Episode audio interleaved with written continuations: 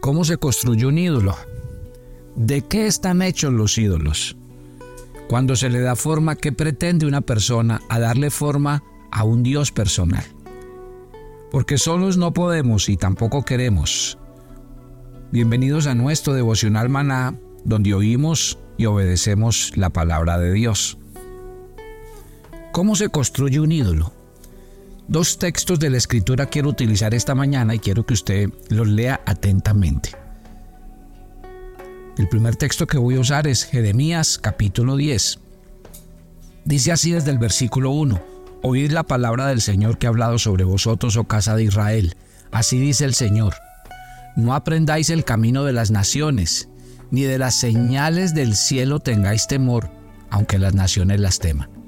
Porque las costumbres de los pueblos son vanidad, porque el leño del bosque cortaron, obra de manos de artífice con buril, con plata y oro lo adornan, con clavos y martillo lo afirman para que no se mueva.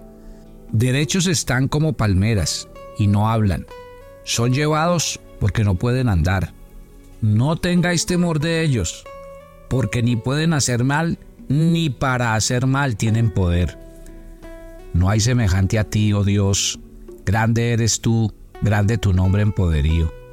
¿Quién no te temerá, oh Rey de las naciones? porque a ti es debido el temor, porque entre todos los sabios y las naciones y todos los reinos no hay semejante a ti. Mire qué pasaje tan espectacular nos está presentando Jeremías, cuando habla de la manera como se construía un ídolo. Dice que se buscaba un leño, se buscaba eh, yeso, se buscaba mármol, cualquiera que fuera el material. Lo cortaban. Pero dice que luego terminaba siendo la obra de manos de un artífice con buril.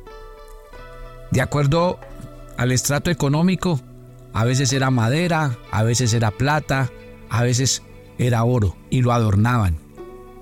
Mire lo interesante cómo lo describe en este texto. Dice, con clavos y martillo lo afirman para que no se mueva.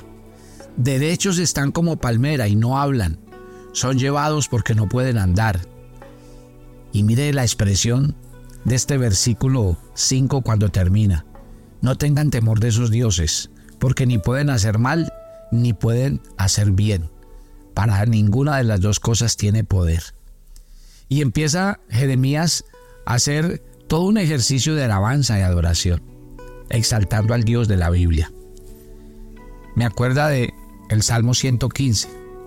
Ustedes lo han leído muchas veces conmigo y quisiera que esta mañana simplemente volviéramos a traer memoria de un salmo que igual está plasmado de verdad. Dice el Salmo 115 en el verso 3, Nuestro Dios está en el cielo, todo lo que quiso ha hecho. Los ídolos de ellos son plata y oro, obra de manos de hombres. Tienen boca, mas no hablan. Tienen ojos, mas no ven. Tienen orejas, mas no oyen. Tienen narices, mas no huelen. Manos tienen, mas no palpan. Tienen pies, mas no andan. No hablan con su garganta. Semejantes a ellos son los que lo hacen y cualquiera que confía en ellos. ¿Por qué me gusta cómo termina el Salmo 115? Y voy a leer a partir del verso 9. Porque si usted mira la manera como se construía y se hacía un ídolo, usted mirará que realmente no es otra cosa sino lo que dice aquí, obra de manos de hombres. Y dice, semejantes a ellos son los que lo hacen y cualquiera que confía en ellos. Cada persona debe ser consciente que los dioses que ha construido a lo largo de la vida, del tiempo, de la cultura, no son otra cosa sino vanidad. Dioses que no pueden responder a sus necesidades. Ídolos que simplemente los hemos hecho a nuestra imagen y a nuestra semejanza, pero que no revisten ningún poder, ninguna autoridad y no pueden hacer milagros. Antes al contrario, lo que hacen estos ídolos es acabar con nuestra fe y con nuestra verdadera confianza en Dios.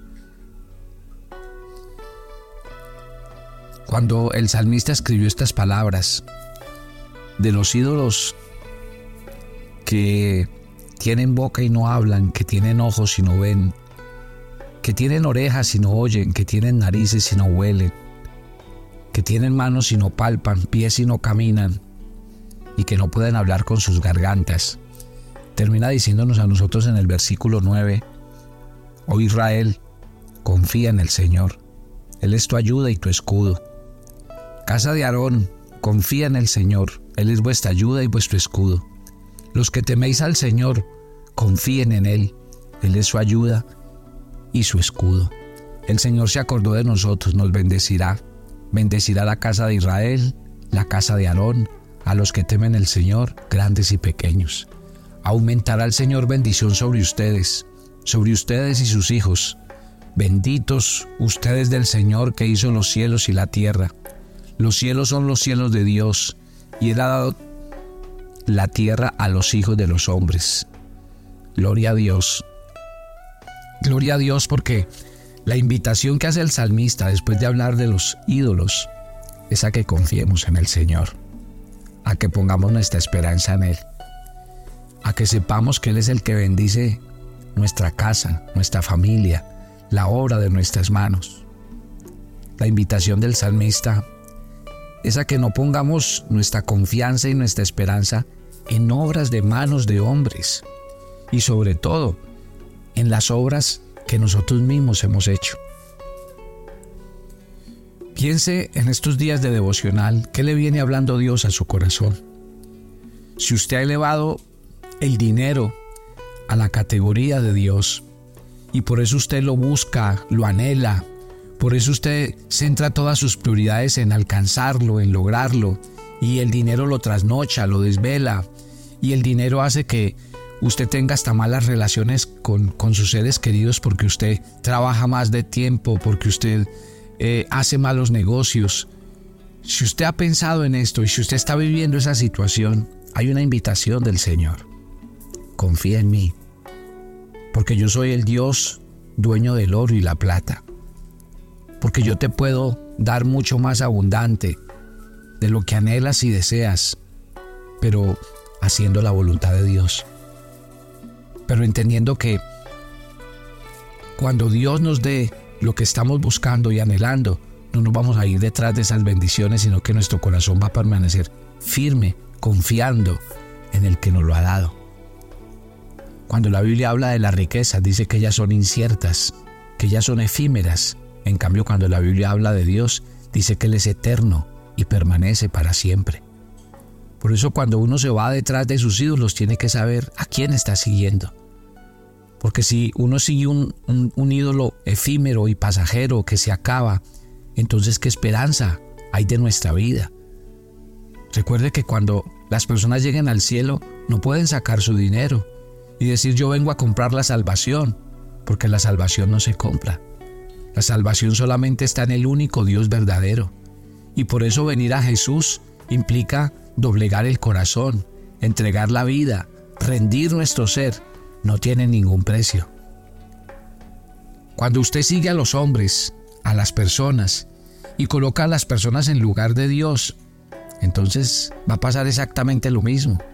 Su corazón se va a sentir siempre desengañado porque los hombres fallamos, nos equivocamos. Es más, los hombres traicionan, quebrantan el corazón.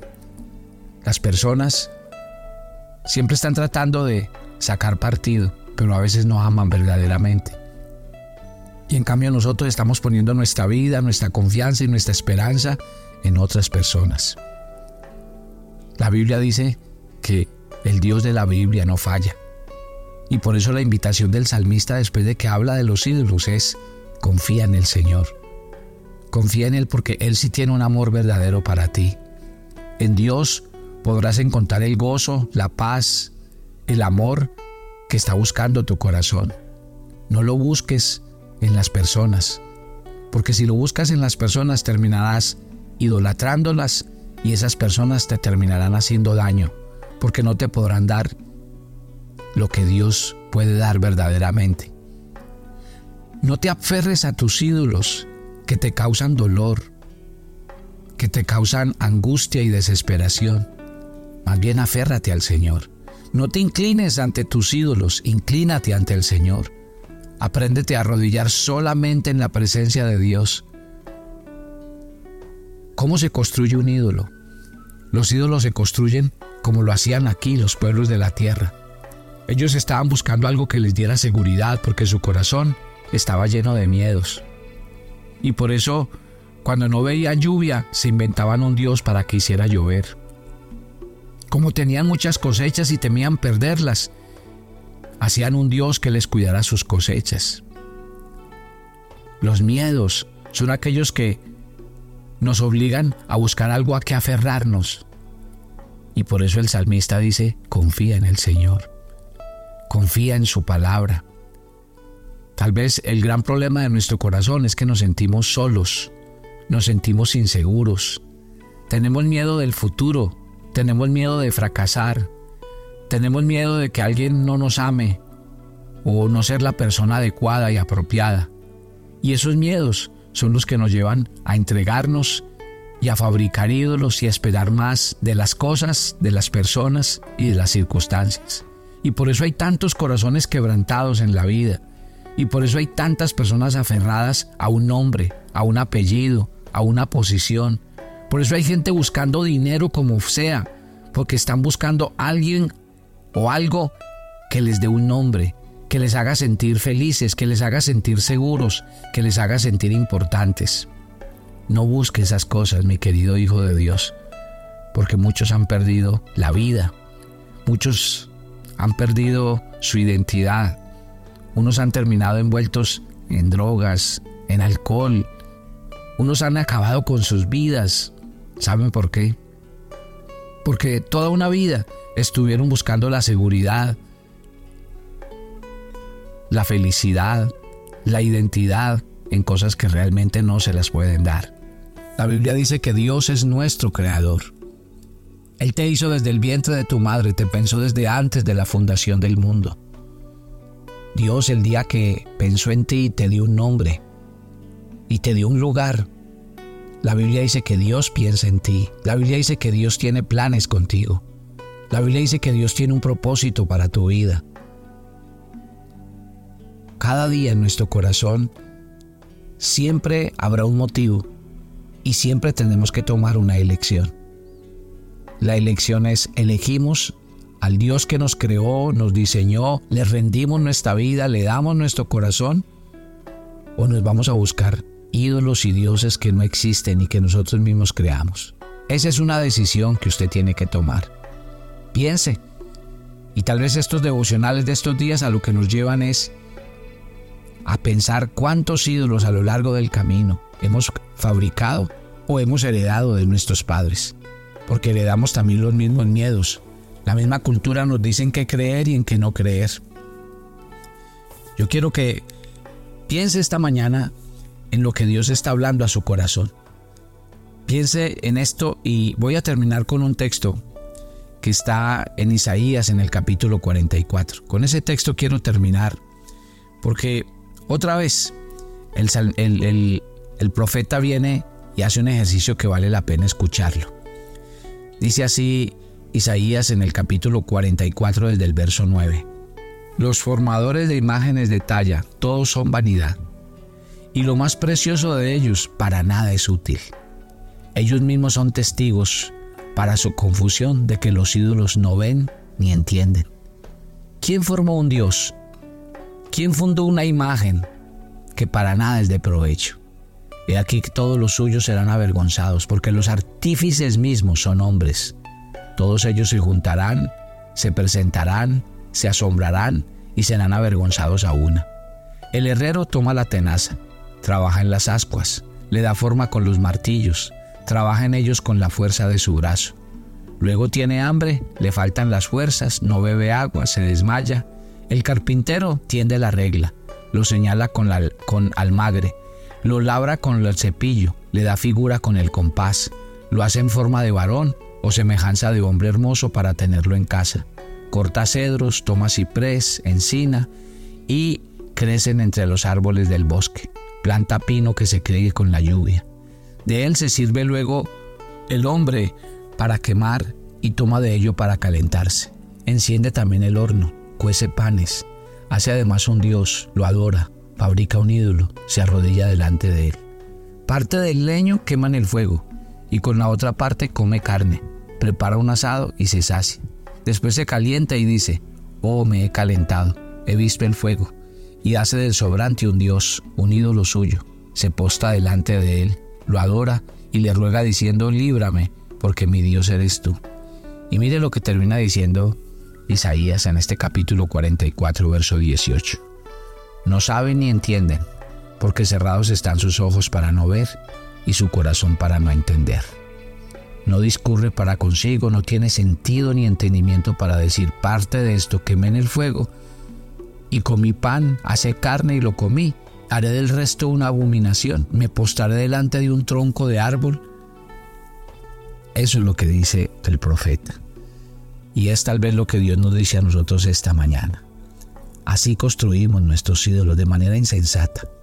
No puedo sacar la conclusión de que voy, corto un árbol, de la mitad voy y preparo leña para comer, pero de la otra mitad un Dios. Lo adoro, me postro y le digo que confío en Él. Eso es a lo que el profeta dice, no saben, no entienden, están cerrados sus ojos para no, para no ver y su corazón para no entender. Es exactamente como usted construye un Dios en su corazón. Buscar a una persona que lo ame, que lo quiera, una persona que le va a dar todo el amor que usted necesite, un amor que eh, no lo va a traicionar, que no eh, nunca le va a ser un infiel, un amor que le va a dar todo lo que usted espera. Pero resulta que así no pasa. Así es que construimos los dioses, esperando que los demás den, hagan, conforme a lo que nosotros queremos y deseamos. Padre, gracias por esta mañana. Gracias por el comenzar de este nuevo día y gracias por cada persona que escuche este devocional. Que mañana tras mañana tú nos hables al corazón. La invitación de hoy es no a confiar en los ídolos, sino a confiar en el Señor. A mirar la insensatez con la que nosotros a veces vivimos, creando nuestros propios ídolos y aprender a confiar cada día en ti y en tu palabra. Toma nuestras vidas, te entregamos este día para que nos guardes, nos edifiques y tu presencia vaya con nosotros. Te alabamos, te bendecimos y te damos gracias en Cristo Jesús. Y yo los espero mañana. Bendiciones para todos.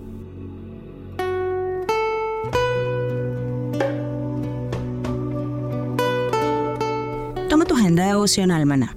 Hoy es el día 31 en nuestra agenda y el pasaje sugerido para la lectura en tu devocional personal el día de hoy es Génesis 19 del 24 al 38. Cuando estamos en lugares en donde no obedecen la palabra de Dios, terminamos contaminándonos de sus prácticas pecaminosas.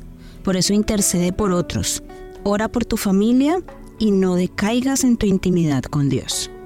Te invitamos ahora a que respondas las preguntas que encuentras en tu agenda que te llevarán a conocer cada vez más a Dios y crecer en tu vida espiritual. Y para confirmar tus respuestas, visita nuestra cuenta de Facebook Devocional Maná, nuestra página web devocionalmaná.com o escaneando el código QR que encuentras en tu agenda.